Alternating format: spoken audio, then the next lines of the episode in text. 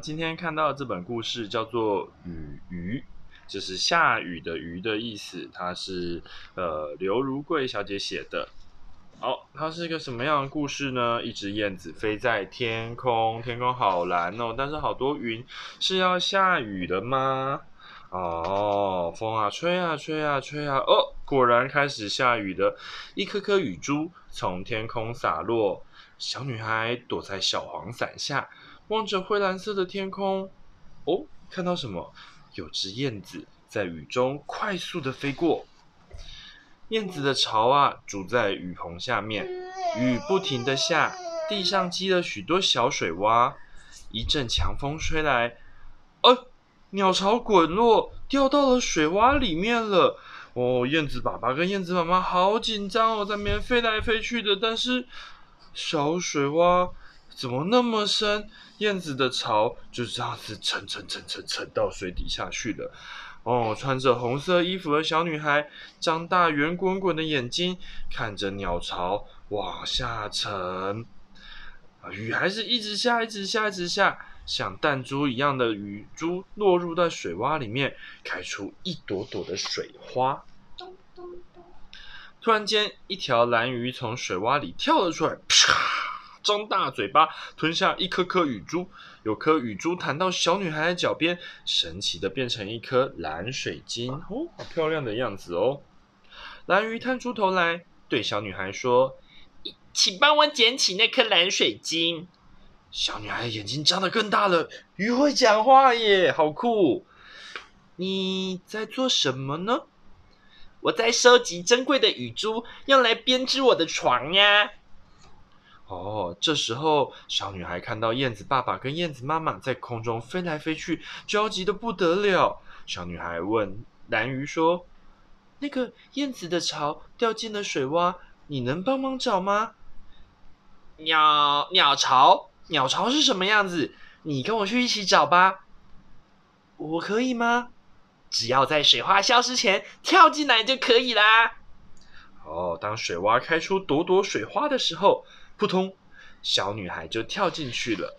小女孩穿着红色的衣服、黄色的雨鞋跟黄拿着黄色的雨伞，哇，掉到了水洼里面。水洼是个什么样的世界呢？它慢慢往下沉，四周是一片晶亮的蓝。哦，原本他住的城市像是被巨人翻过来一样，头上脚下的。哦，看到好多不同的鱼哦。蓝鱼在倒立的路灯之前之间，用蓝水晶编织的一张床。原来它是蜘蛛诶，你看弄了一个蜘蛛网，变了一个好漂亮的床，对不对？上面有多少颗蓝水晶？要不要一起数数看？啊，一二三四五六七八九十十一十二十三十四十五十六十七十八十九二十，太多了，数不完。啊，那他他有这么多颗蓝水晶，才能变成一只漂亮的床耶。让他觉得很开心，就带着红衣小女孩一起去找鸟巢。小女孩跟蓝鱼来到一座废车场，遇到了一只滚着轮胎的斑点鱼。鸟鸟鸟巢，我没有看过啊。斑点鱼说：“哦。”于是他们跟斑点鱼谢谢之后，就到下个地方。哦，突然之间遇到一阵强劲的水流，把他们带到了野江花丛。他们问花丛里的两只小红鱼说：“哎，你有没有看到鸟巢啊？”小红鱼回他：“去问问好奇的鱼宝宝吧。”小红鱼说：“哦。”于是他们又再往下，接着呢，他们从遇呃一个马桶里面遇到了几条像是绳子一样长的鱼。他们问他说：“请问在哪里才能找到鱼宝宝呢？”然后这些鱼小小声的说：“鱼宝宝就住在森林里面。”哦，他们发现了好多鱼宝宝在森林里面聚集在一片青翠的森林中，有一道光线投射在最茂密的枝桠上。哇，鸟巢就在那边耶！小鱼都在看着鸟巢哦。小鸟巢挂在枝桠上面。小蓝鱼呢，用一颗蓝水晶修补鸟巢上的破洞。破洞修好了之后呢，小女孩拥抱着蓝鱼，跟他说：“谢谢你的帮忙。”哦赶在雨停之前，蓝鱼赶快带着小女孩涌出水洼，跑回到他们原本的城市里，看到了焦急忙碌的燕子爸爸跟燕子妈妈。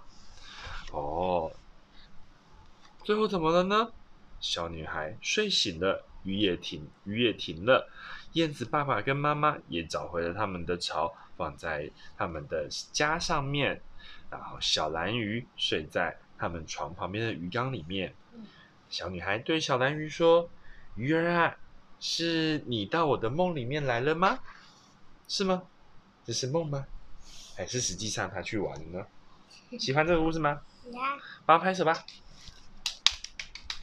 晚安。晚安。打不开，打不开，打不开，打不开。